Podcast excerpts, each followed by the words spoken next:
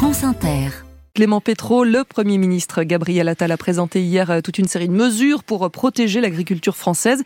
Et il y en a une qui a tout particulièrement attiré votre attention. Ah oui, rangez votre fourche et votre tracteur, Mathilde. Le gouvernement ne nous promet rien de moins que la fin des troubles de voisinage dans les campagnes.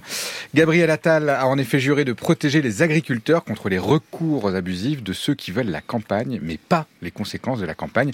Autrement dit, ces saligots de néo-ruraux qui vivent au milieu des champs tout en rêvant de faire la peau du coq qui les réveille au petit matin. Alors un texte de loi a été voté à l'Assemblée nationale, il sera examiné le 12 mars au Sénat. Il prévoit notamment que l'on ne puisse pas engager la responsabilité d'un exploitant agricole lorsque les troubles sont préexistants à l'installation de la personne lésée.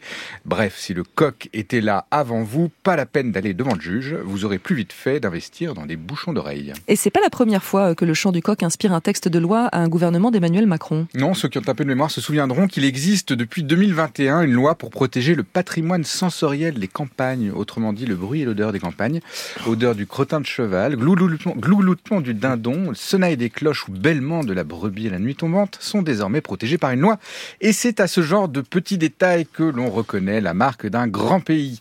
Souhaitons qu'il n'y ait jamais de loi pour protéger le patrimoine sensoriel des villes, des intolérances des néo-citadins qui auraient du mal à saisir la poésie du doux fumet d'une poubelle qui déborde, du roucoulement d'un pigeon estropié sur une bouche d'égout ou du coup de coup de rageur d'un badaud qui tente de monter dans le métro. Et pourtant, vous nous dites que ce texte devrait nous réjouir. Et oui, d'abord parce qu'il ne coûte pas grand-chose, ça change des derniers textes, et il énonce le droit autant que la morale et le bon sens. Bref, c'est un texte ultra consensuel.